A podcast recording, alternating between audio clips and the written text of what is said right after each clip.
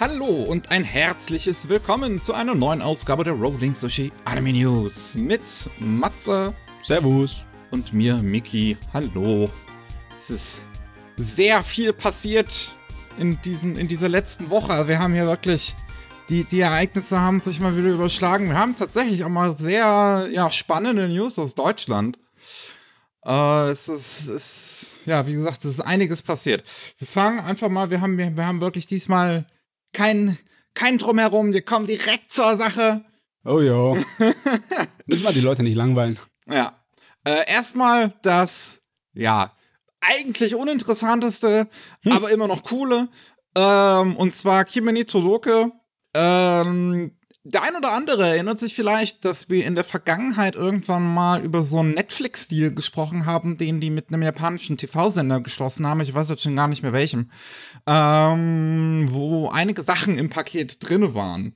Die meisten aber nur für, ja, nicht den typischen Raum. Also halt eher so für, weiß ich nicht, Saudi-Arabien und Vielleicht für den südasiatischen. Philippinen und was weiß ich. Ja, irgendwie so. Ähm, weil, weil viele von den Titeln halt in ja, unserem Raum so, also im, im englischsprachigen, im europäischen Raum, sagen wir es mal so, äh, bereits äh, die Lizenzen vergeben sind. Außer halt eine Sache wie Kimi Toloke. Die, das, das gab es in Deutschland bisher noch gar nicht. Ich weiß nicht, wie es wie es bei den Amis aussieht. Ähm, aber bei den Deutschland, bei, bei uns gab es das noch nicht, die Anime-Serie. Und dementsprechend ähm, scheint die für, für bei diesem Deal zumindest auch für Deutschland mit drin gewesen zu sein. Und Netflix listet die Serie mittlerweile ab 1. November gibt's die zu sehen. Schön, schön, schön, schön. Ist, ist eine gute Serie, auch wenn sie sehr langsam sich erzählt. Unfassbar langsam, ja. Aber ähm, ist auch so mit einer der ersten Anime, die ich auf Japanisch gesehen habe mit Untertiteln. Und ähm, habe noch sehr schöne Erinnerungen daran. Ja, der, der Manga ist ja auch komplett in Deutschland erschienen, ne? Ja. So, ähm, kommen wir mal zu, ja, ähm, Peppermint hatte auf äh, den sozialen Plattformen bekannt gegeben, dass sie einen XXL Mega-Lizenz-Livestream haben, wo sie richtig mal einen raushauen. Und der war dann am, ja, am, am irgendwann. Ich weiß schon gar nicht mehr. Das war, glaube ich, an dem, am 18. Den Dienstag war das, glaube ich. Ist auch, spielt keine Rolle. Ähm, denn was sie da angekündigt haben, ist interessant. Peppermint hat anscheinend irgendwie, ja, da weiß ich jetzt nicht so 100%, entweder so, eine Zusammenarbeit mit High Dive eingegangen oder sie haben halt einfach die Lizenzen, weil die halt im Prinzip oder über, übrig geblieben sind für den deutschen Raum, ähm, noch bei den, bei den Lizenzgebern direkt sich holen können. Ähm, aber sehr viele Sachen, die bei High Dive im Katalog sind, wird Peppermint Anime jetzt nach Deutschland bringen. Ähm, das ist dann halt sowas wie Call of the Night zum Beispiel, was letzte Saison, ähm, also in der, in der Sommersaison lief und da halt ne, bei uns in Deutschland nur über High Dive auch erreichbar war. Das wird jetzt demnächst wöchentlich bei Universe starten. So auch die meisten Serien. Universe ist ja das Streaming-Ding von, von, von KSM. Ähm, die, die, was, was über Amazon läuft. Und da werden jetzt halt ganz viele Simulcasts hinzugefügt, die halt über Peppermint da reinkommen. Ähm, und wie gesagt, Call of the Night wird nachgeholt. Das wird auch wöchentlich laufen, aber trotzdem, weil ja, die ganzen ÜbersetzerInnen musst du halt erstmal rankriegen. Ja, klar. Ähm, und was ich auch interessant finde dabei, ähm, von Immoral Guild, das ist so eine Edgy-Serie, die jetzt in der aktuellen Saison läuft, hat Peppermint es irgendwie geschafft, bereits an die Pay-TV-Version ranzukommen ähm, und bringt die dann unzensiert. Das heißt, mit, äh, mit, mit Titten und allem halt äh, voll sichtbar. Und normalerweise sichert sich in Japan halt ATX die, äh, die, die Exklusivrechte an der unzensierten Fassung für ein halbes Jahr. Ich weiß jetzt also nicht, wie sie das geschafft haben. Ähm, dass das, das äh, in, in den Westen kommt, aber auf jeden Fall auch eine interessante Sache und für die Brüste-Liebhaber da draußen bestimmt ganz toll. ähm, und was sie auch noch angekündigt haben, ist eine Sache namens Akiba Pass TV. Und das muss ich noch versuchen zu verstehen. Ja. Akiba Pass TV ist ein moderiertes Event, wenn ich das richtig verstanden habe, was ab 27. Oktober jede Woche Donnerstag ab 18 Uhr laufen soll.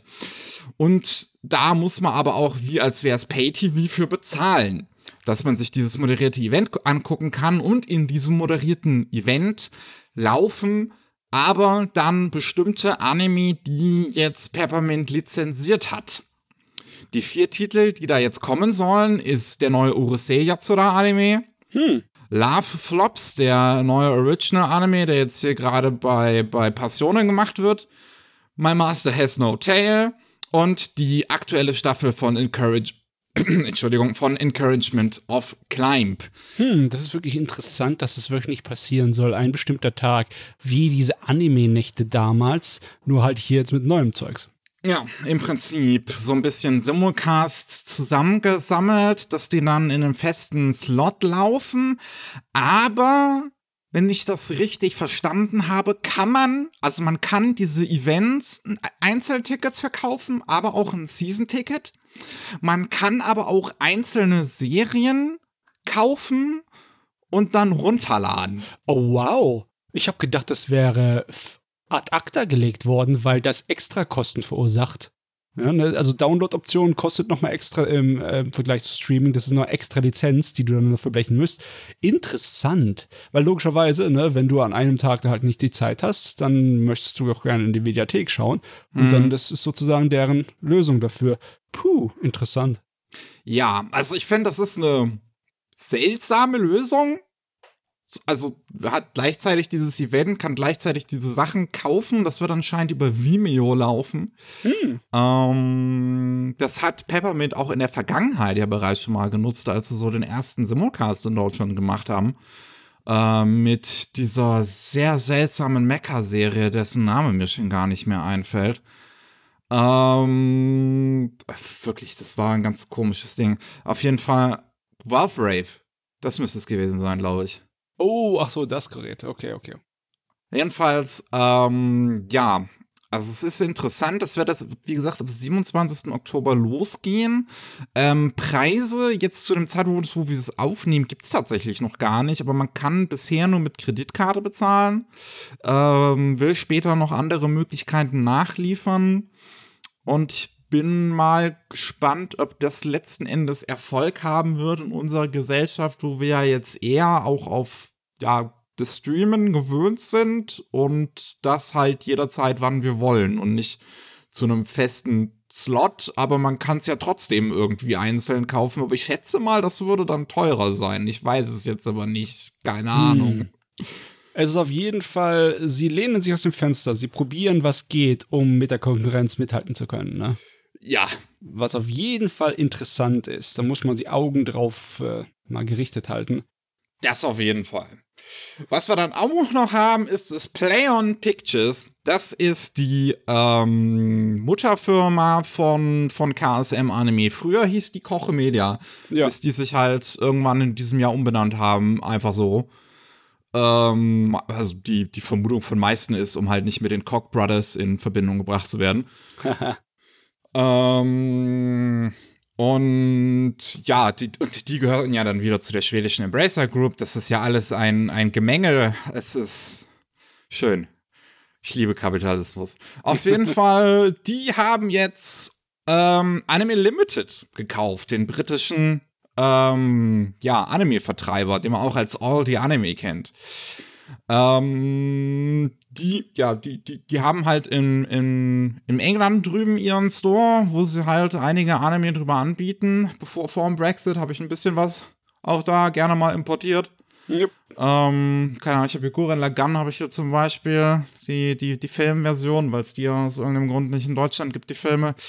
Aber ja, jetzt, jetzt hat die Play on Pictures sich geschnappt, KSM hat sich auch bereits dazu geäußert und das heißt halt, man will das auch gleichzeitig ausnutzen, um, um also Playern will das halt für sich ausnutzen, um, um ihr Anime-Standbein in Europa weiter auszubauen, weil sie ja bisher halt mit KSM nur Deutschland im Prinzip hatten und ich glaube Italien, ich bin mir jetzt aber nicht sicher.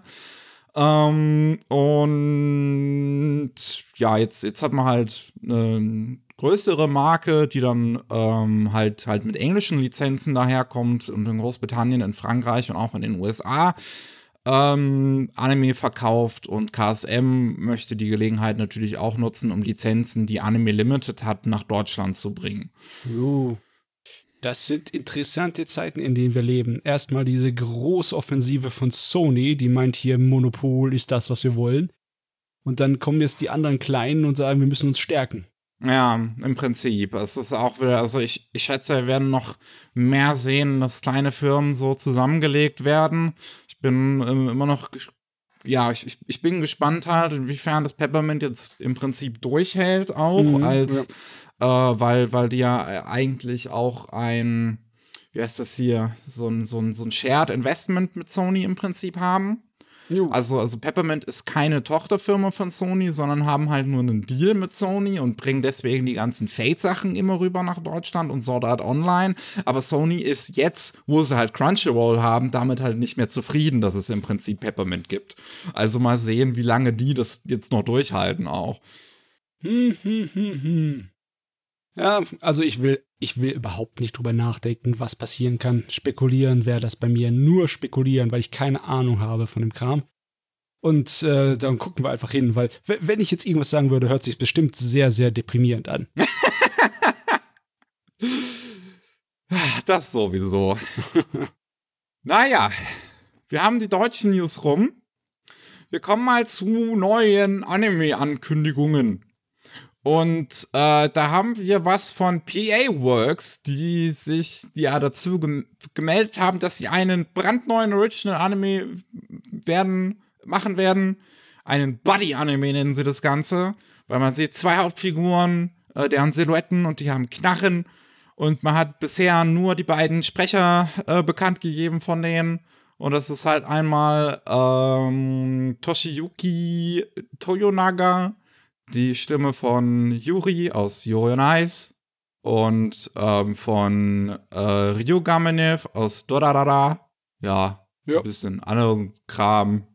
Und ähm, dann haben wir die, äh, noch den Koki Uchiyama und das ist die Stimme zum Beispiel von äh, Kei Tsukishima aus Haikyuu, Izumi aus Horimiya oder Toge aus Jujutsu Kaisen. Hm, ja. Hm, hm, hm, hm. also ich meine, ich mag normalerweise so diese Buddy-Sorte von äh, Krimi-Geschichten oder Polizeigeschichten. So wie das aussieht, sind die nicht unbedingt hier in Polizeiuniform. Das heißt, es könnten entweder Detektive sein oder, oder sonst was, ne? Aber sie haben Pistolen in der Hand, also ja. reicht es für mich eigentlich auch schon. PA Works, ne? Ja, ähm, das wird am 22. Oktober, also für euch ist es schon passiert, werden mehr Infos rauskommen.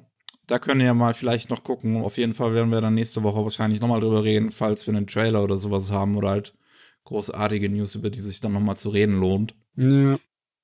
Ähm, was wir auch noch haben, sind natürlich ein paar Manga und Light Novel und sonst was, die wieder in Anime-Form verwurstet werden müssen.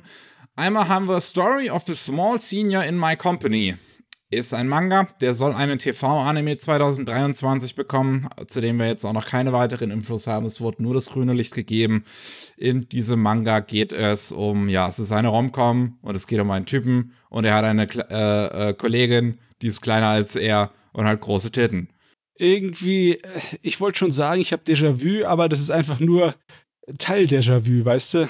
Einzelne einzelne Bruchstücke zusammengesetzt und dann das Déjà-vu-Erlebnis zu erzählen. Es ist so ein, so, ein, so ein Genre irgendwie, was jetzt gerade sehr populiert, populär wird an Dude, der ein bisschen größer ist, hat kleine Freundin und, und die hat dann immer unterschiedliche Eigenschaften. Ja. Ach Gott, ja, von mir aus. Ich meine, die letzten Offerierungen in dem Bereich waren auch ganz nützlich. Waren schön. Ja, was wir auch noch haben, da freue ich mich sehr drauf. Der Manga Heavenly Delusion bekommt ein TV-Anime in 2023 von Production IG. Und äh, Heavenly Delusion ist der aktuelle Manga von Ishiguro. Das ist der Mangaka von And Yet the Town Moves. Und ich bin großer Fan von Heavenly Delusion. Wir haben schon mal vor einer ganzen Weile hier im Anime Slam Podcast drüber geredet. Und weil es halt ein wirklich, wirklich guter Science-Fiction-Manga ist, äh, der das Thema äh, der, der, der Geschlechtsidentität und Sexualität, aber genauso auch eine Welt in der Postapokalypse auf eine super interessante Art und Weise beschreibt. Und äh, dementsprechend bin ich da sehr gehypt drauf. Ähm, und ja, aber man kann es vielleicht so ein bisschen ähm, für, für die Anime-Onlys können es vielleicht so ein bisschen vergleichen, so ein Mix aus aus diese, diese Aspekte in Darling in the Franks, wo die Kinder gefangen sind in, in dem Vogelkäfig, plus Girls Lost Tour. Ja. Mhm. Ja, ja, das ist was. Natürlich kommen die großen Namen gleich aus dem Gebüsch, wie Production IG, ne? Ja, da bin ich auch, äh, da freue ich mich auch drauf, wenn es Production IG selber macht als Hauptstudio und nicht einer ihrer, ihrer äh, Subordinates, wie halt äh, hier Drive oder, oder sonst was. Dann wird es auf jeden Fall was werden. Daumen sind gedrückt. Ja. Ähm, was wir auch noch haben, ist Zirkote New Saga. Und ähm, das ist eine Light Novel, die eine TV-Anime bekommen soll in nächsten Juli. Da gibt es auch bereits einen ersten kurzen Teaser, der geht so eine Minute lang. Da sind so ein paar Anime-Szenen auch drin. Ähm, ganz coole CGI-Effekte sieht man da. Äh, Gerade so aus der First-Person-Perspektive gezeichnet. Es wirkt aber am Anfang so ein bisschen wie halt sehr 0815 Fantasy, finde ich. Mhm. Und dann plötzlich kommen so die letzten paar Sekunden vom Trailer und hauen dir richtig geile Jazzmucke um die Ohren. Und ich bin so, was? Wo kommt das her? Und dann, dann bin ich neugierig geworden. Ähm, also erstmal Prämisse ist halt auch erstmal wirklich, wirkt, wirkt, wirkt sehr simpel. Es ist halt so eine, so eine Fantasy-Story. Typ besiegt den Dämonenlord, ähm, gerade so mit seinem letzten Atemzug stirbt dabei und ist dann plötzlich vier Jahre zurück in der Vergangenheit und hat halt auch seine Erinnerungen aber dabei und kann jetzt das Ganze nochmal versuchen, ohne dabei zu sterben. Ähm, und ja, äh, äh, die, die, kommen wir zu den Credits. Also da haben wir äh, Norikazu Ishigoka als Regisseur, ist glaube ich ähm, jetzt äh, hier First Time Regie. Ähm, zumindest für eine ganze Serie vorher schon Episode Direction geführt bei einigen anderen Anime wie Killing Bites oder Seko Boys und äh, wird gemacht bei ja, Yokohama Animation Lab, schätze ich mal, als Hauptstudio, weil das das einzige klassische Anime-Studio ist, was hier gelistet wird. Hm. Die ähm, haben zuvor, ähm, was, was war es hier? Legend of Mana, genau, machen sie in der aktuellen Season den Anime zu. Und äh, was halt aber noch gelistet wird als, als, als Produzenten ist Sotsuko. Die sind halt normalerweise Produzenten, wie gesagt, an wirklich zahlreichen Anime, vor allem an sehr viel Gundam mit dabei. Ähm, und Makaria ist ein kleineres Studio, die sehr viel äh, In-Between und Hintergründe machen für alle möglichen Serien, wie My Hero Academia, The Time I Got Reincarnated as a Slime und sonst was. Ähm, also das ist jetzt auf den ersten Blick nicht so interessant. Was ich dann aber cool fand, da, dann, dann wollte ich halt wissen, wer die Musik macht. Wo kommt diese, wo kommt diese, diese Jazzmusik her? Und die Composer sind einmal Chacho und das ist einer von Soul Pimp Sessions. Soul Pimp Sessions ist eine japanische Jazzband, die ich dann extra mal nachgeguckt habe, was die so machen. Und es ist mega geil. Die Musik ist mega geile Jazzmusik instant verliebt. Und äh, Hironori Anasawa, der den Soundtrack für Scarlet Nexus äh, unter anderem gemacht hat. Und das ist halt auch ein richtig äh, chilliger Lo-Fi-Soundtrack, äh, den ich auch mega empfehlen kann. Und dementsprechend frage ich mich jetzt, für was für ein Vibe diese Serie gehen möchte? Ja, es ist wirklich schwer, gell? Es sieht auf den ersten Blick so aus, als wäre es äh, dämliches Isekai-Futter für mich, ne?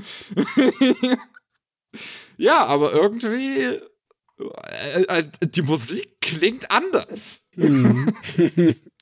die Musik spricht eine andere Sprache.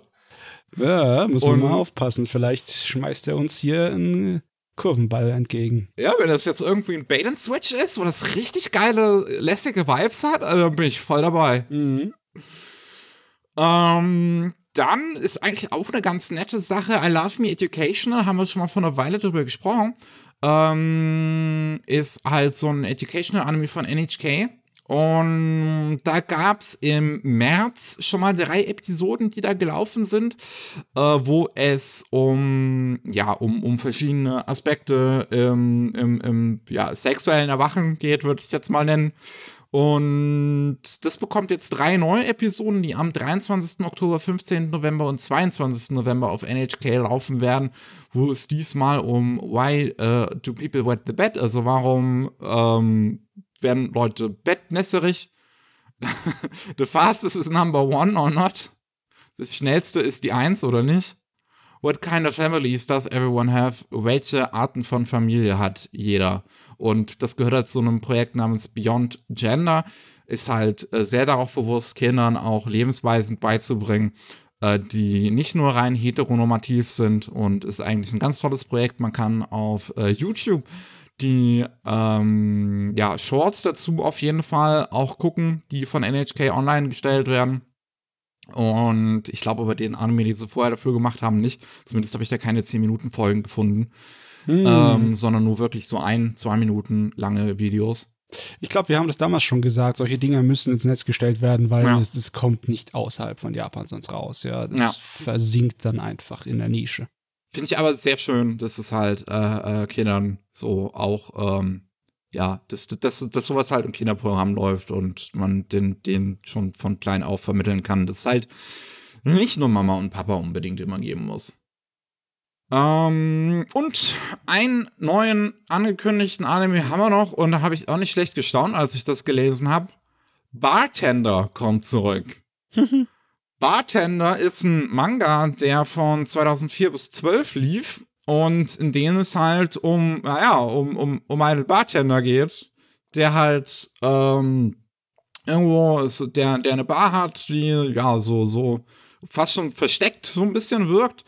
Und ähm, da kommen halt Leute rein und er unterhält sich mit denen, so über deren Lebensgeschichte und mixt dabei denen einen passenden Drink. Da gab es schon mal einen Anime zu, der kam 2006 raus. Ehrlich gesagt ist das eine Prämisse, die ich ziemlich cool fand und deswegen habe ich da schon mal reingeguckt. Aber der ist sehr schwer zu gucken, finde ich, weil der sehr arzi-fazi ist. Weil, weil die, die, die, die Getränke, also es, es, es geht bei der Erzählung sehr viel auch um das Getränk, was er macht und das wird und, und die Zutaten stehen sehr metaphorisch für das, was der Person passiert ist. und das ist sehr weird. Oh, wow.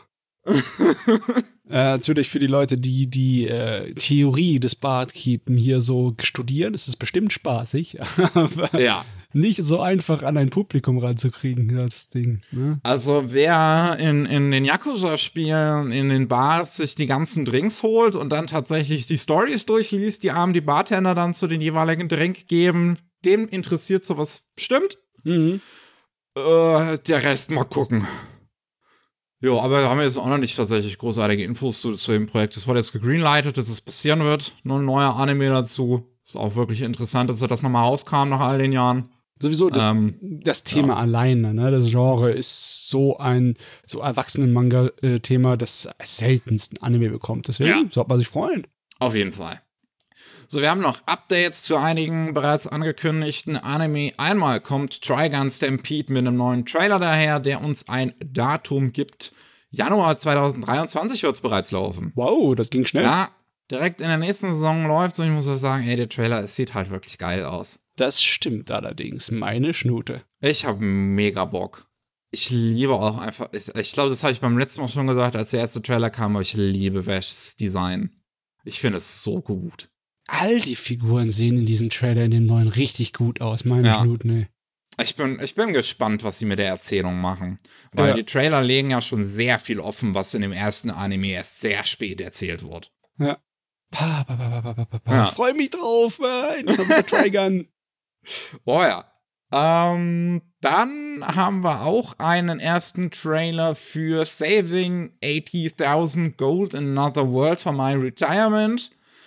ähm, wo es ja um ein Mädel geht, die eigentlich, die halt geisekite wird, in einer anderen Welt aufwacht und dabei feststellt, dass sie jetzt aber zwischen beiden Welten hin, Welten hin und her reisen kann und auch irgendwie äh, super geile Fähigkeiten hat und die dann nutzt, um Geld zu sammeln in dieser fiktiven, also nicht fiktiven, also in dieser Isekai-Welt, um ja, das, es ist ja Goldmünzen, die sie sammelt und die, weil man sieht es auch im Trailer, rechnet sie um in Yen.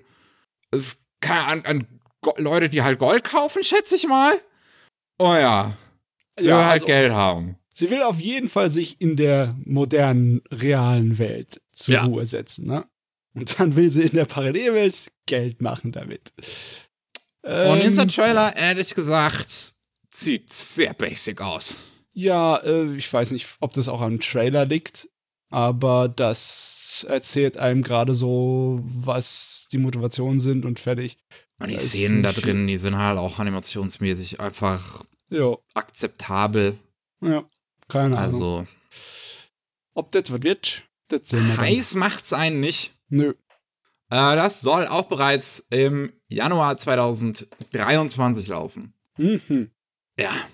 Dann für all die Manga-LeserInnen da draußen, Tokyo Revengers geht zu Ende. Nachdem es gerade mal im 2017 gestartet ist, wird es jetzt ähm, in diesem Jahr noch zu Ende gehen. Am 16. November kommt das letzte Kapitel raus. Hm, ganz ehrlich, das muss ich auch diesmal ein bisschen positiv sehen. Weil diese ganzen richtig erfolgreichen Serien aus der letzten Zeit, die scheinen nicht unbedingt völlig darauf versessen zu sein, äh, da den letzten Blutstropfen aus dem Stein rauszubringen, ja. sondern die enden einfach, wann sie enden. Und das ist manchmal dann halt zu, zu ziemlich zum Höhepunkt ihre Beliebtheit. Finde ich eigentlich auch ganz schön tatsächlich, dass sich das irgendwie jetzt neu durchzusetzen scheint, dass ähm, bei diesen, bei diesen Shonen-Hits die halt keine unendlich langen Dinger werden wie Bleach, Naruto oder One Piece, ja. sondern dass sie halt einfach wissen, wann sie genug erzählt haben. Und ja, Tokyo Ranger ist fünf Jahre jetzt gelaufen, ist definitiv genug. Ich weiß gar nicht mehr, wie lange Demon Slayer mal sehen. Mal sehen, wie lange Jujutsu Kaisen jetzt noch weitermacht. Und ich glaube, My Hero Academia ist ja auch mittlerweile irgendwie in seinem finalen Arc. Wer weiß, wie lange das noch geht. Ja, aber meine Schnuten, der hat echt viel gezeichnet in der Zeit. Sehr viel. Das, also 30 Bänder. Ähm, ja, nicht schlecht, ne? Das ist ein großes Stück. Meine Güte. Normalerweise sind ja vier Bänder pro Jahr ein Ding, vier oder fünf. Und der hat umgerechnet schon mehr gemacht im Durchschnitt. Der ist immer über fünf gewesen. Ja. Ja. Bin mal gespannt, ob der Anime das dann komplett erzählen kann. Oh ja, das wäre mal interessant. Wenn die, das Interesse noch so lange da ist. Ne? Ah, Weil ich denke schon. Ich habe keine Ahnung, wie viel bisher im Anime umgesetzt wurde. Das weiß ich auch nicht. Hm. Mal sehen. Da kenne ich die Umrechnung nicht. Was wir auch haben, ist ein erster Teaser für Blue Giant. Und ich habe so Bock. Ah, Musik. Weil der auch so schön geschnitten ist. Hast so eine schöne Jazzmusik. Und einfach die Texteinblendungen sind so schön darauf geschnitten, als wäre es Ketzer und das Laub. Und oh, ich hab Bock. Ja, ich liebe wieder, Jazz. Ne? Wieder so ein Gerät, das man nur im Erwachsenen-Manga-Schrank normalerweise findet, das ja. wenig Chancen hätte auf ein Anime. Und auf einmal da ist es, ne? Hey, ist eine schöne Zeit, dass solche Dinge herauskommen. Echt. Auf echt. jeden Fall. Oh, ich bin so mega gespannt. Am 17. Februar läuft es in den japanischen Kinos, gemacht bei Studio Nut mit auch einem der Mitbegründer des Studios, Yuzuru Tachikawa, der Death Parade, Mob Psycho 100 und Dekadence Regie geführt hat. Jo. Ah, ich glaube, das wird geil. also, das, das, das fängt in diesem Teaser auch schon sehr schön den Stil vom Manga ein, dass es so ein bisschen, bisschen wie ein äh, Urusawa-Ding aussieht. Ja, genau, genau. Äh, also, also wirklich.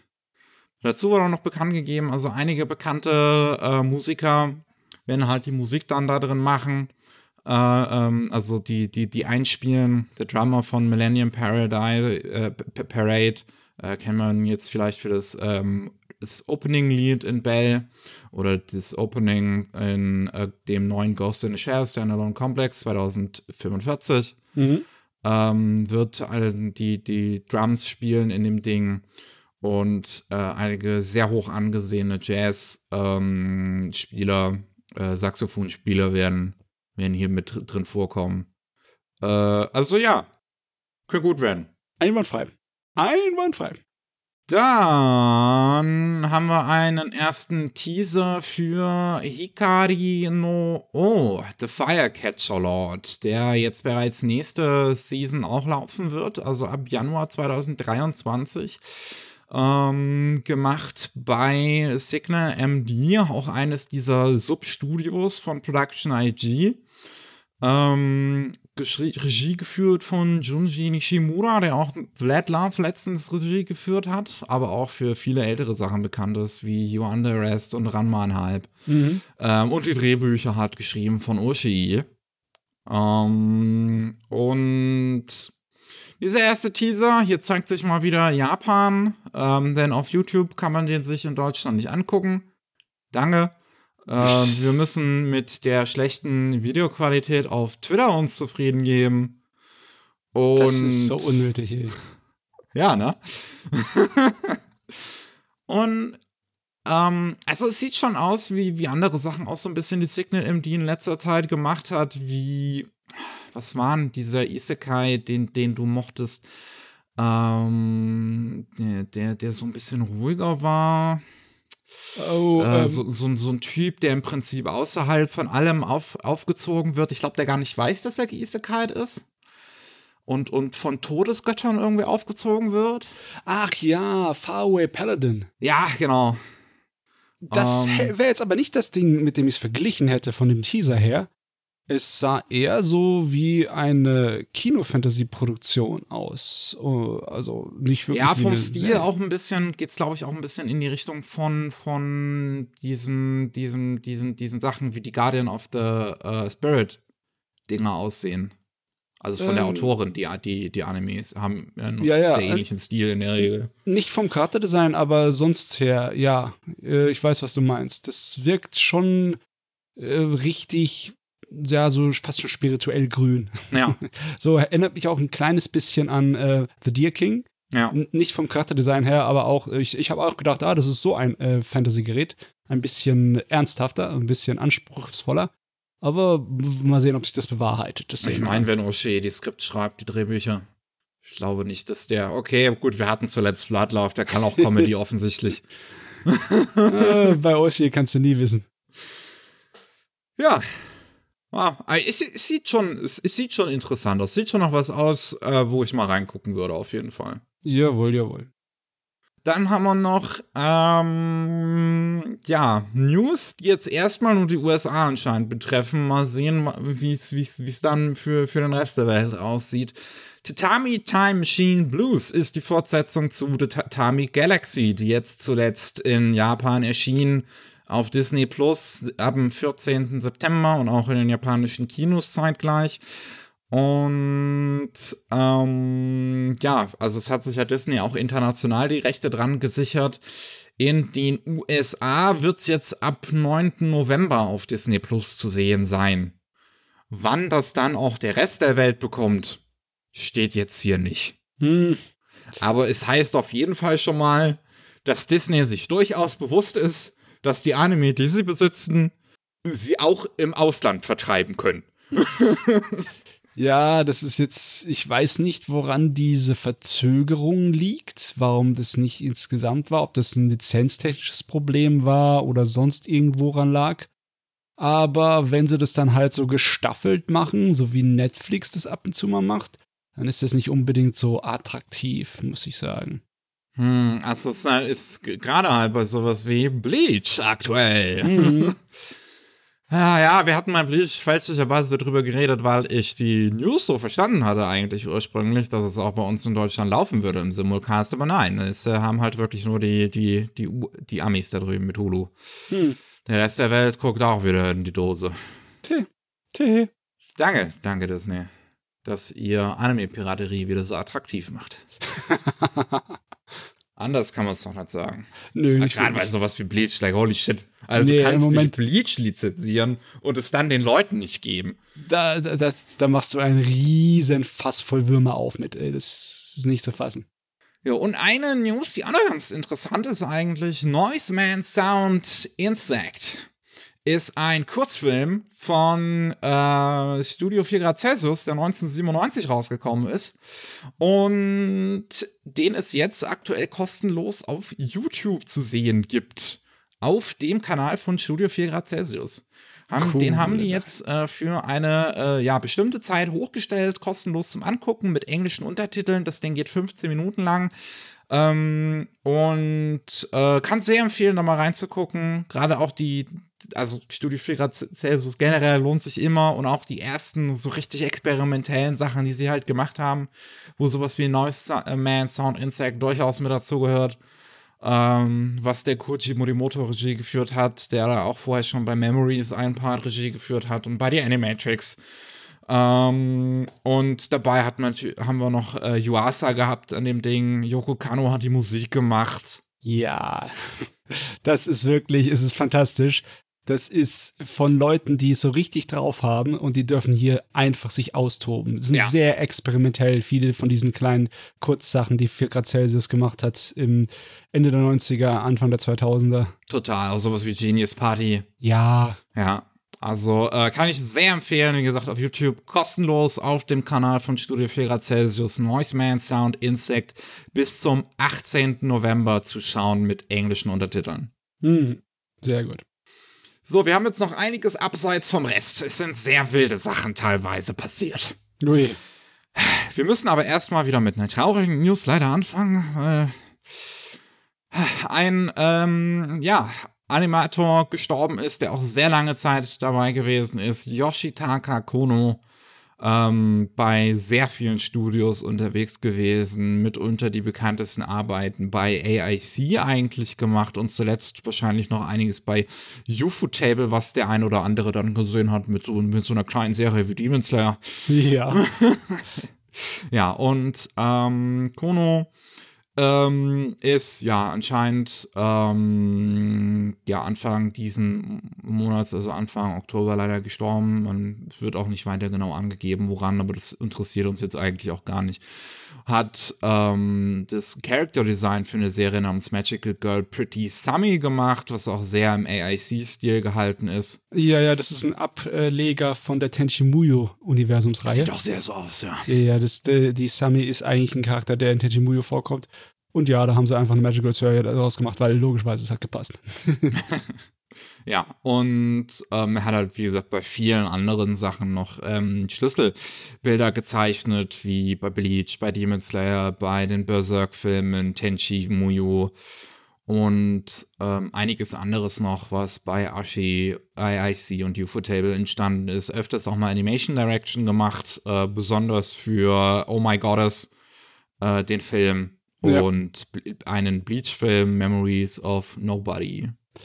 Ja, Mann, als ich, äh, als jemand, der massenweise AIC-Animes geschaut hat, äh, Ende der 90er, Anfang der 2000er, da kommt mir natürlich diese ganze Liste sehr, sehr bekannt vor. Hm, Ich ja. habe viel von seinen Zeichnungen und Animationen gesehen. Besonders weil Schlüsselbilder ist äh, eines der Hauptdinge, die er gemacht hat. Ne? Massenweise am Zeichnen gewesen. Aber wirklich sehr viel davon. Ich habe versucht, mal nachzugucken, ob ich jetzt spezielle Szenen finde, aber Sagagaburo hat ihn leider nirgendwo gelistet. Ich weiß nur, ob vielleicht das Pech hat, nirgendwo akkurat gecredited worden zu sein. Dass, dass, äh, das auf Sagagaburo nicht zugeordnet werden konnte. Weil so viel wieder gemacht hat, würde ich es bezweifeln, dass nix von ihm da ist. Wahrscheinlich halt einfach nur unter Unknown Animator gelistet.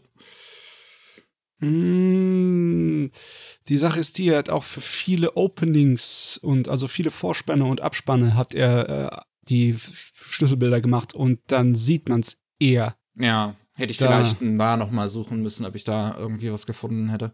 Ja, da gehe ich auch nochmal nachher nachgucken. Ja, ähm, wir, wir haben noch Brokkoli. Brokkoli. Ja. Brokkoli. Brokkoli.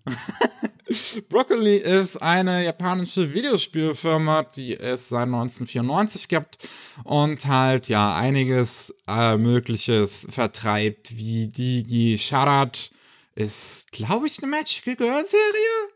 Es sieht sehr nach Magical Girl aus. Ähm, auf den ersten Blick. Ja, das Digi-Charat, also ich kenne es nicht persönlich, aber das auf jeden Fall äh, niedliche Mädels machen niedliche Sachen. Ja, und Galaxy Angel. Ähm, Das ist viel schräger, aber auch, Ja. auch gut. Und äh, zuletzt aber auch sowas wie Utano Prince Sama, was äh, ein Otome ist. Und ähm, die Zusammenarbeit mit TIS Creation, die erst im Januar entstanden sind von ehemaligen Design Factory Leuten, die auch zuvor ganz viele Otomes gemacht haben, so wie zum Beispiel Amnesia. Und die haben sich jetzt zusammengehockt und haben gesagt, warum machen wir nicht einfach zusammen Otomes? Äh, ein, ein, ein Brand namens Lico Bits geöffnet, was sich darauf konzentrieren will, Videospiele zu machen für eine weibliche Zielgruppe. Und diese Videospiele sollen dann natürlich auch ganz fleißig vermarkt werden mit Anime und, und, und Kartspielen und CDs und was halt sonst noch so dazugehört. Hm, hm, Ja, okay. Ich, ich hätte es nicht gedacht, dass der Bereich der Otome Games so ein Wachstumsbereich im Markt ist. Aber naja. Äh, Es, es gibt anscheinend noch nicht genug. Es gibt immer mehr, wo das Geld fließt. Was wir auch noch haben, ist eigentlich eine ganz schöne Sache. Kochi Yamamura hat den Lifetime Achievement Award bei den 16. Äh, zweijährig stattfindenden ähm, ähm, slowakischen Animationsfestival äh, gewonnen. Mhm, mhm. Ja, so ist, glaube ich, halbwegs richtig. Ähm, Yamamura hat halt vorher schon da einige Preise gewonnen mit seinen Kurzfilmen. Ähm, wir haben jetzt in der Vergangenheit schon hin und wieder mal über ihn gesprochen. Ähm, hat äh, sein eigenes ähm, Animationsstudio mittlerweile mit Yamamura Films und hat halt sowas gemacht wie Franz Kafkas äh, Der Landarzt als Kurzfilm. Ähm, du hattest über irgendwas mal auch gesprochen bei Anime Slam. Mount Head. Mount Genau, Head. Mount. Head. Das ist mein Liebling von ihm, der ist sehr cool. Und, und Dozens of Norths ist er halt zuletzt jetzt relativ bekannt mit ähm, und, und tourt damit wirklich durch die ganze Welt. Äh, und, und sehr viele scheinen sie sehr zu mögen. Und ich kann, glaube ich, auch verstehen, warum, gerade auch so im slowakischen Bereich, ist, wenn, wenn ich jetzt nochmal so drüber nachdenke, es ist so ein Film, der eine sehr japanische Geschichte im Prinzip wiedergibt, weil es halt bezogen ist auf das, ähm, ja, äh, die Dreifachkatastrophe in, in Japan 2011. Ähm, und ich aber auch in dem Stil gemacht ist, gezeichnet und dargestellt ist, der mich sehr an so experimentellere äh, Kurzfilme aus dem Osten äh, äh, erinnert. Mhm. So wie Juri Norstein oder so. Obwohl, ja, Juri Norstein war was anderes, aber ja, da gibt es einige experimentelle, künstlerisch wertvolle Animationsmächte aus dem Osten, die, Hm. ja, ja, die sind garantiert darauf auch geeint. Geeigt. Ja. Geeicht. Boah, mein Kopf. ist Geeicht, okay. also, ähm, schön, dass er, dass er sich den Preis dann auch noch geschnappt hat für, äh, ja, halt große äh, künstlerische und filmische Leistungen. Was auch, das wird hier so spezifiziert, Ja. Kinder erreichen kann. okay. Ich weiß nicht, ob Kinder Dozens of North verstehen. Also Mount Wenn Head ich nicht mal verstehe. Also der Kafka wäre auch ein bisschen hart, aber zumindest Mount Head geht. Okay. Ähm, dann, ähm, was, was, was, was haben wir hier noch? Genau, es gibt Zahlen, neue Zahlen von der Shonen Jump, wie es da aktuell so aussieht. Uh. Und wir haben Rekorde in beide Richtungen, positiv wie negativ. Freuen tut sich die Jump über 700.000 Leser pro Ausgabe im digitalen Bereich. Das scheint stetig zuzunehmen. Wir haben jetzt hier keine wirklichen Vergleiche, wie es jetzt zuletzt wirklich aussah im digitalen Bereich, aber hey, wir sind jetzt, seit 2017 bieten sie es, glaube ich, digital an. Und wir sind jetzt ähm, bei, bei 700.000 Mhm. pro Ausgabe. Cool. Gleichzeitig geht's im Print fleißig weiter bergab. Mm. Wir sind jetzt knapp unter die 1,3 Millionen gedippt im Zeitraum für ähm, August. Ähm, für also 1,3 Millionen pro Ausgabe. Und zuvor ist es noch beispielsweise gewesen, im Januar bis März sollen es noch 1,32 Millionen gewesen sein. Und da zuvor im Oktober bis Dezember letzten Jahres 1,35 Millionen pro Ausgabe. Also man sieht einen stetigen Trend abwärts. Ja, ja, das ist echt jetzt schon ein paar Jährchen her, dass sie unter die zwei Millionen gedonnert sind, ne? Ähm, Im Endeffekt, da, wo sie angefangen mit digital ähm, die anzubieten, ne, da ist es runtergetrippt auf äh, 2 Millionen. Und im Endeffekt mit 700.000 digitalen und 1,3 Millionen äh, gedruckten sind sie äh, gleich geblieben, ungefähr? Im, Kann man so sagen? Ist schwer zu sagen, weil das nicht unbedingt eins zu eins machbar sind mit den Zahlen. Mhm. Aber es scheint so, als könnten sie rein theoretisch ihren ähm, Abstieg auffedern.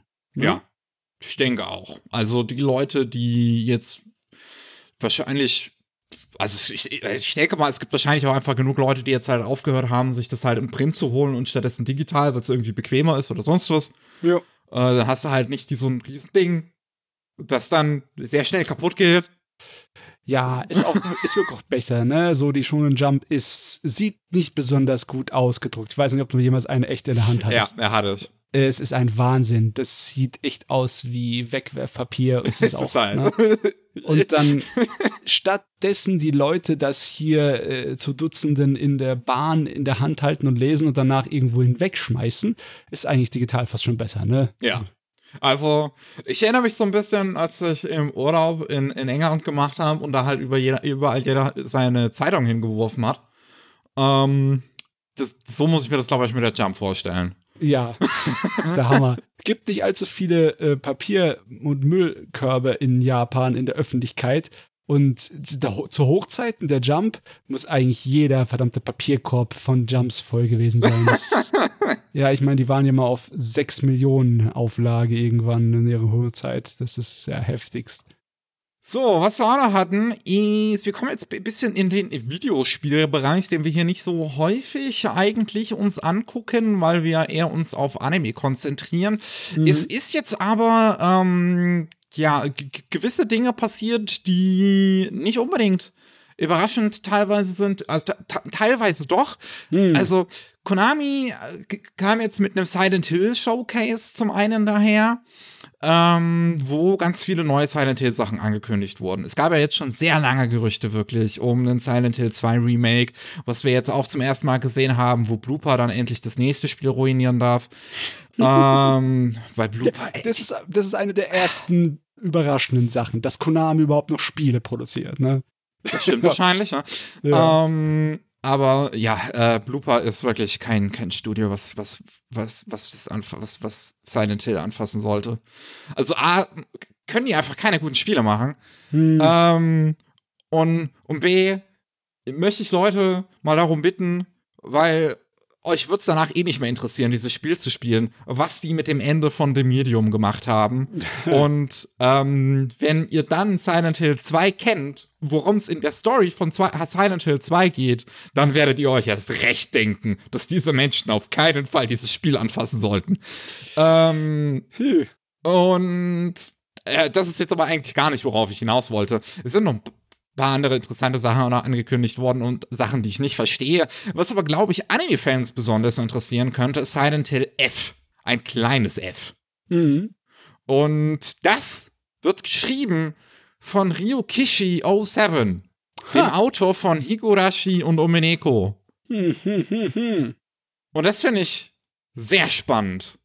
Das, ein, das ist ein Silent Hill-Spiel, was im Japan 1900, der 1960er sp äh, sp stattfindet. Und äh, halt von Ryo Kushi geschrieben. Und ich glaube, der passt richtig gut dazu. Ähm, mit, mit so halt seinem Track Record. Hm. Und da bin ich echt gespannt. Das ist jetzt, glaube ich, auch das größte Projekt eigentlich so im Spielebereich, was er dann jetzt mittlerweile angefasst haben dürfte. Ja, sowieso ist es eine große Offensive. Ne? Es sind logischerweise die Remakes von Silent Hill 1 und 2, oder? Oder ist es nur Mm, zwei und äh, Nee, nur, nur zwei bisher. okay, dann ist alles andere irgendwie extra Kram. Ja, also Dieses Townfall, Townfall ist storybasiert und kommt von Annapurna. Ähm, also es soll wohl sehr linear sein. Aber das kann was werden. Annapurna haben eine gute, äh, ja. Ja, die haben auch noch einen guten Track Record. Ja. Ähm, Ascension ist eine Serie, glaube ich. Das hat irgendwie noch keiner im Internet gerafft, was das sein soll überhaupt. Hm. Ähm, und dann kommt Christoph Ganz wieder, der 2006 gesagt hat, äh, dass ein Mann unmöglich so weinerlich sein kann und deswegen äh, einen Film gemacht hat mit einer weiblichen Hauptfigur. Es es- war, es ist wirklich wahr, es ist seine Begründung, warum er die Hauptfigur ausgetauscht hat. Ähm, und macht jetzt einen dritten Silent Hill Film. Den zweiten hat er nicht gemacht, der war auch absolut scheiße. Also das ist kacke. Den ersten Film mag ich tatsächlich. Ähm, und ja, Return to Silent Hill soll dann auch noch irgendwann äh, ja, in, die, in die Kinos kommen mit, mit, Ja. mit Christoph Ganz als Regisseur. Also, was auch immer du über die Gans sagen möchtest, obwohl er, er spricht sich ja Go aus, weil er Franzose ist, ne? Ja, Der, aber der Christoph Gore kann gute Filme machen. Ich meine, äh, Der Pakt der Wölfe ist ein sehr guter Film immer noch, bis heute. Ich nie Und- gesehen, tatsächlich. Und er hat auch den Crying Freeman-Umsetzung Ja. gemacht, ne? die auch meiner Meinung nach eine der besten Anime-Umsetzungen ist. Deswegen mal schauen. Also ja, es ist einiges Interessantes dabei. Ich glaube, am meisten freue ich mich wirklich auf Silent Hill F. Es hat einen sehr seltsamen Trailer. Mhm. Ähm, ich schätze mal, das F steht für Flower, weil da sind sehr viele Blumen drin.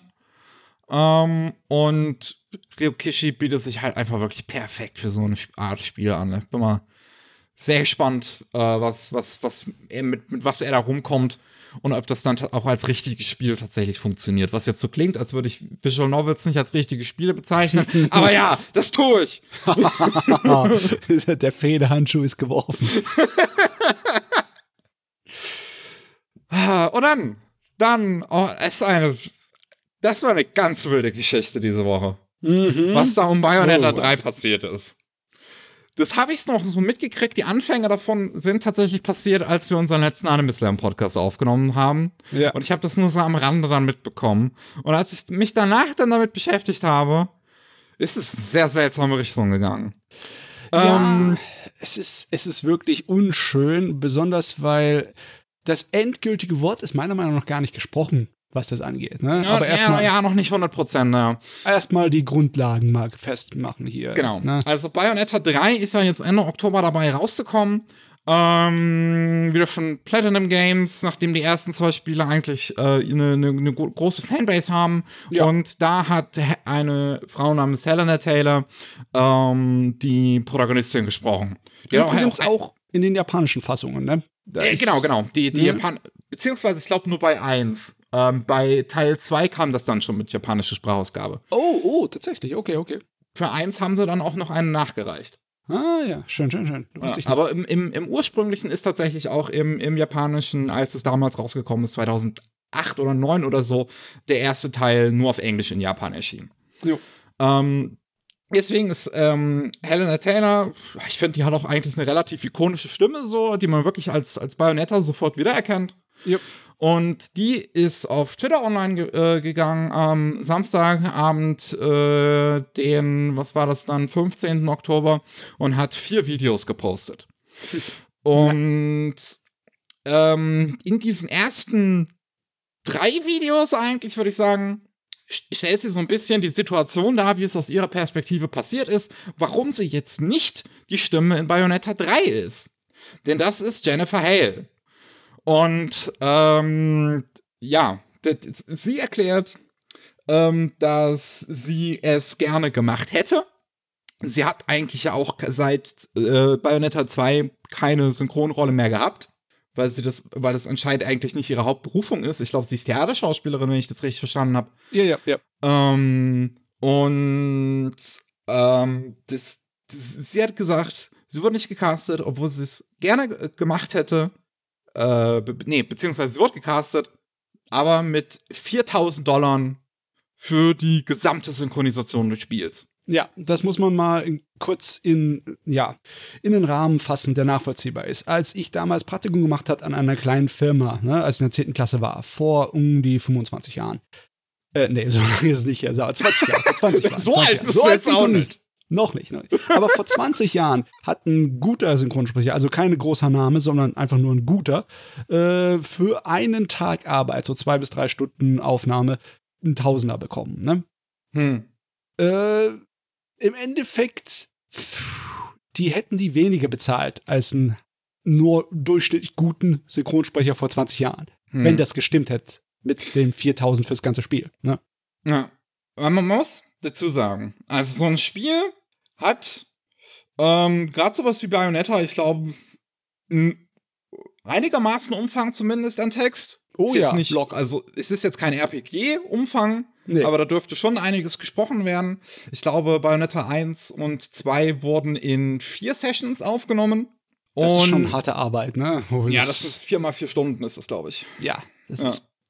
Und ähm, dann halt dafür insgesamt nur 4000 zu bekommen, wäre schon wirklich wenig. Da Ja. haben sich dann auch einige Synchronsprecher zu, zu Wort gemeldet und haben halt gesagt so, "Also, es ist schon hart, wenn das so stimmt.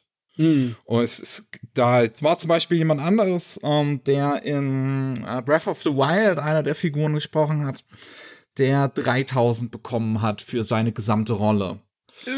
Okay. Wobei Breath of the Wild auch nicht so viel synchronisierten Text hat. Aber auch schon vergleichsweise wenig war. Man muss Also, mal dazu ja. sagen, es war Nintendo, die das Trotzdem. bezahlt haben. Trotzdem, Bayonetta ist mehr. Wenn du da in Ja. YouTube dir nur die Story anguckst, ist es immer noch Spielfilmlänge. Ja. Und logischerweise sind innerhalb von Spielen noch eine Menge Synchroarbeit noch drin. Ne? Auf jeden Fall. Ja, also, ja.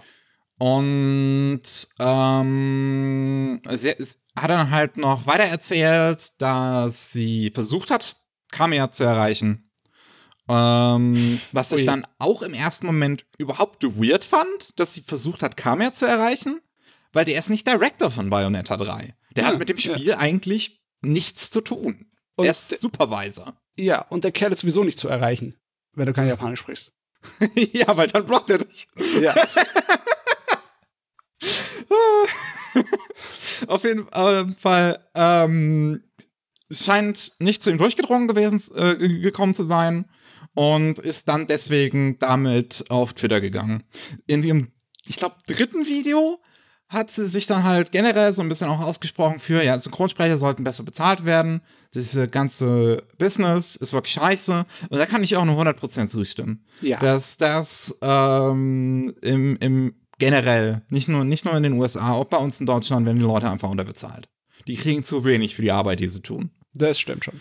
Und dann in diesem dritten Video aber auch vergleicht sie sich, und das fand ich dann auch komisch, mit so NHS-Workern, weil die ist ja eine Britin. Und so, ja, wir Synchronsprecher, wir machen ja voll die wichtige Arbeit. Und ich meine, die machen sehr wichtige Arbeit. Aber Leute, die in einem Krankenhaus arbeiten, machen, glaube ich, noch mal ein bisschen mehr wichtigere Arbeit. Ja, lebensrettende Arbeit mm, ist schon ein wenig wichtiger als Unterhaltung. Ja, das möchte ich auch so unterschreiben. Also, das war schon ein komischer Vergleich. Und dann kommt das vierte Video und da bin ich dann mega stutzig geworden, weil sie sich da dann mit, was, mit Icarus? Nee, nicht mit Icarus. Äh, wer ist es denn in der Bibel? In der Bibel gibt es eine relativ ähnliche Geschichte zu Icarus. Und ich meine, jemand, der zur Sonne fliegt und sich die Flügel verbrennt, ich Halt. weiß es jetzt gar nicht. so, so vom, von der Idee her gibt es in der Bibel eine relativ ähnliche Geschichte dazu. Au- Auf, auf jeden Fall, sie war ziemlich bitter und logischerweise auch äh, ziemlich verletzt und sie hat ihrem Frust anscheinend äh, da ziemlich Luft Ja. gemacht, ne? Ja, und Also unschöne Art und Weise dann teilweise auch, ne? Schon. Und wirklich, also, ah, weird, dass sie halt die Leute so auf Kamiya dann losgeschickt hat, weil, wie gesagt, dem sein Job ist es überhaupt nicht, sich mit Synchronsprechern auseinanderzusetzen. Also, keine Ahnung. Das, das, das verstehe ich halt gar nicht. Und auch einfach diese, diese, diesen, diesen religiösen Vergleich, den sie in dem vierten Video macht mit sich selbst, wo sie sich so halt total als, als, als so Das Opfer, ne? als ja, sehr komisch. Sehr komisch. Ähm, Also nichtsdestotrotz, so, die, die Geschichte ist viral gegangen, wirklich mega krass. Sehr viele Leute haben ihre Tweets geteilt, sehr viele Synchronsprecher sind drauf äh, aufgesprungen und haben halt gesagt, so, ey, die wird viel zu wenig bezahlt. Es gab ein paar Leute, die, die auch gesagt haben, aber 4000 ist ja eigentlich äh, Union Pay. Es ist tatsächlich, wenn man es mal zusammenrechnen würde, die Rate, die die amerikanische Synchronsprecher-Union äh, vorgibt, und das sind 400 pro Stunde, würde das ungefähr hinkommen Ja, tatsächlich die 4000. Muss aber auch gleichzeitig sagen, dass diese Gewerkschaft selbst in der Vergangenheit auch schon von zahlreichen Synchronsprechern kritisiert wurde, dass die immer noch zu schwach ist, dass Ja, die sich ja. auf viel zu viel einlassen. Also bei der kleinen Minifirma, wo ich da Praktikum gemacht habe, wenn die in Tausender vor 20 Jahren haben springen lassen, ja, für jemanden, der für sie eine, ein ein Handbuch vertont von irgendeiner Pumpe, ja, also dann, ja, dann hört sich das auch für die heutige Zeit definitiv zu wenig an, ne? Und die Leute sind dann auch wirklich auf Kamea losgegangen. Ich meine, er hat auch die dumme Entscheidung gemacht, sich dazu überhaupt zu Wort zu melden. Aber so ist er halt. Muss man auch einfach mal dazu sagen, er ist Ja. halt gerne so ein bisschen provokativ auf Twitter unterwegs. Deswegen Ja. kann ich ihm das jetzt auch nicht unbedingt vorwerfen. Die Leute haben direkt versucht, da irgendwie was draus zu machen, dass er halt so, dass, dass dann was dran sei, weil er sich so aggressiv gibt. Aber nee, so ist er halt. ja. Und dann, ähm, zwei Tage später, nee, drei Tage später am Dienstagabend, die, die, die Woche darauf, kommen dann zwei Artikel ziemlich zeitgleich online. Einmal von Bloomberg, Bloomberg und einmal von VG, VGC, die äh, beide von unabhängigen, die, die unabhängig voneinander gearbeitet haben, von Journalisten. Halt einmal Jason Schreier, Mhm. den wahrscheinlich jeder kennt, der im Videospielbereich unterwegs ist. Ja. Und äh, wer was bei VGC? Andy Robinson. Und ähm, die beide erzählen eine relativ gleiche Geschichte, ähm, weil die auch halt enge Kontakte zu Platinum haben, das Platinum vorhatte, 4000 zu bezahlen pro Session. Ja, was dann äh, im Endeffekt normal wäre. Ja. Ne? Das wäre völlig akzeptabel. Da ist nichts zu meckern. Also insgesamt wäre es wohl auf 15.000 rausgelaufen. Ja. Und das ist schon mal ein gutes Stück mehr.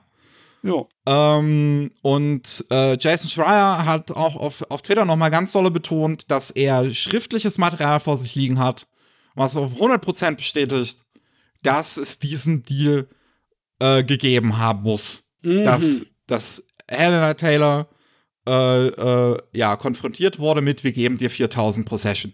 Hm. Er kann es halt nur aus NDA-Gründen nicht zeigen, weil dann. Genau. Ja. Und das ist das Interessante, ne? Die Helen Taylor, die ist jetzt schon abgesprungen, ne? Ja. Die braucht sich, um NDAs einen feuchten Kehricht zu scheren. Ne? Ja. Die könnte theoretisch den, äh, ja, das Angebot, das sie ihr gegeben haben, zeigen. Weil logischerweise, die haben dir Kopien ihr zugeschickt, ne? Klar, Ja. das machst du papiermäßig, ne? Aber das äh, hat die bisher nicht gemacht. Die hat zwar gesagt, das ist alles gelogen und äh, ja, die haben mir das niemals angeboten. Und das war's aber auch. Mehr hat sie dazu nicht gesagt, sondern einfach nur, ja, ich bin jetzt fertig mit der ganzen Geschichte und ich lasse aber meine Videos stehen, weil ich habe die Wahrheit gesagt. Was auch schon ein weirder Move ist. Ja. Du, also, die, sie, sie können es ja wirklich relativ einfach mit, jetzt beweisen, weil das NDA ist durch, das hat sie gebrochen. Ja, ja. Ähm, und, und ich meine, theoretisch könnten aber auch Platinum und Nintendo relativ einfach beweisen, dass ihre Tatsache stimmen würde, wenn sie halt einfach diese Papiere zeigen würden. Ja, ich meine jetzt nicht, dass sie davon so viel verlieren würden, weil Ja. das, damit, damit blamieren sie sich nicht, ne? Also, ist es, aktuell sind wir so, so eigentlich fast schon unnötigerweise auf so einer He-Said-Ebene. Ja. Weil beide könnten sehr einfach beweisen mittlerweile, ob ihre Geschichte stimmt. Ja. Äh, ist irgendwie blöd. Ja. Äh, auch ein bisschen weird gewesen. Jennifer Hale, ähm, die, wie gesagt, die neue Stimme ist von Bayonetta.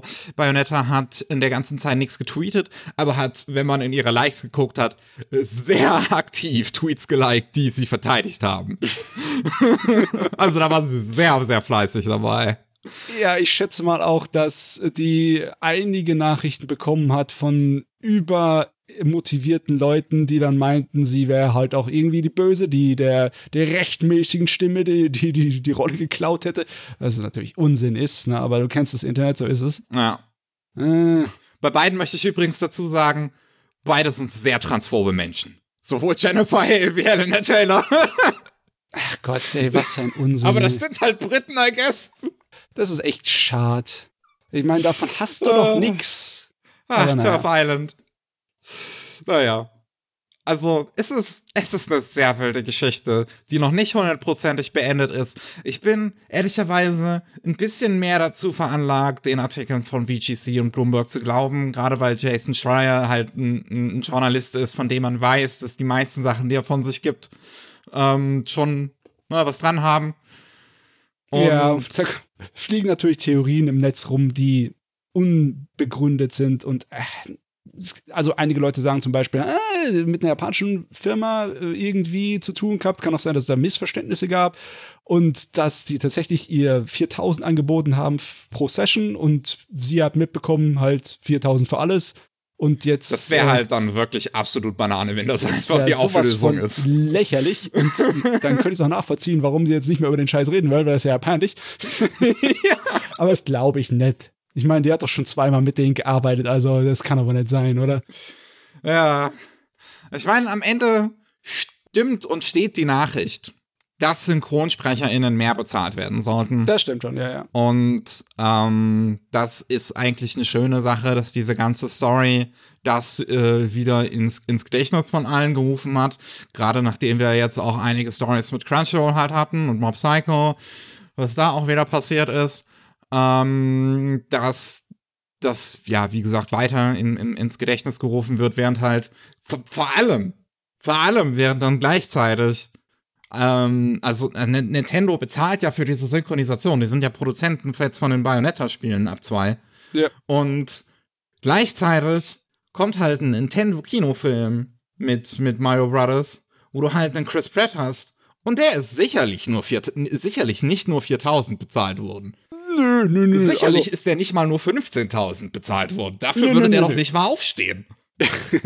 Also, Nintendo ist nicht unbedingt so faul, was das angeht, ne? Also, ich, ich will natürlich Nintendo nicht unbedingt verteidigen, garantiert nicht, aber äh, ich glaube schon, dass die bereit sind, Geld auszugeben, um die Stimme gescheit zu hinzukriegen. Besonders äh, bei Bayonetta ist es ja auch so eine etablierte Sache, ne? Deswegen. Ja. Ja, ich, ich glaube auch, das ist einfach was faul in dem Apfel und das Problem ist auch, das wird sich wahrscheinlich so überschlagen, dass bis unser Podcast rauskommt, könnte es schon endgültig feststehen, was wirklich war. Hm. Sehen wir mal. Ja, und auch eine Sache, die, die Jason Schreier nach dem Artikel ge geschrieben hat auf Twitter, die ich auch ähm, sehr äh, verständlich finde, ist, dass er jetzt ne, so sehr halt die Angst hat, dass die Auflösung von der ganzen Geschichte die meisten Leute schon gar nicht mehr mitbekommen. Dass sie halt Ja. mitbekommen haben, Helena Taylor hat gesagt, uh, äh, Platinum böse und jetzt halt gar nicht mitbekommen, hm, vielleicht doch nicht. Ja, weil nur der Skandal ist wichtig, der wird bemerkt im Netz und der Rest geht unter. Ja. Schrecklich Sache, aber so ist es. Ach, das Internet. Und damit sind wir durch für heute.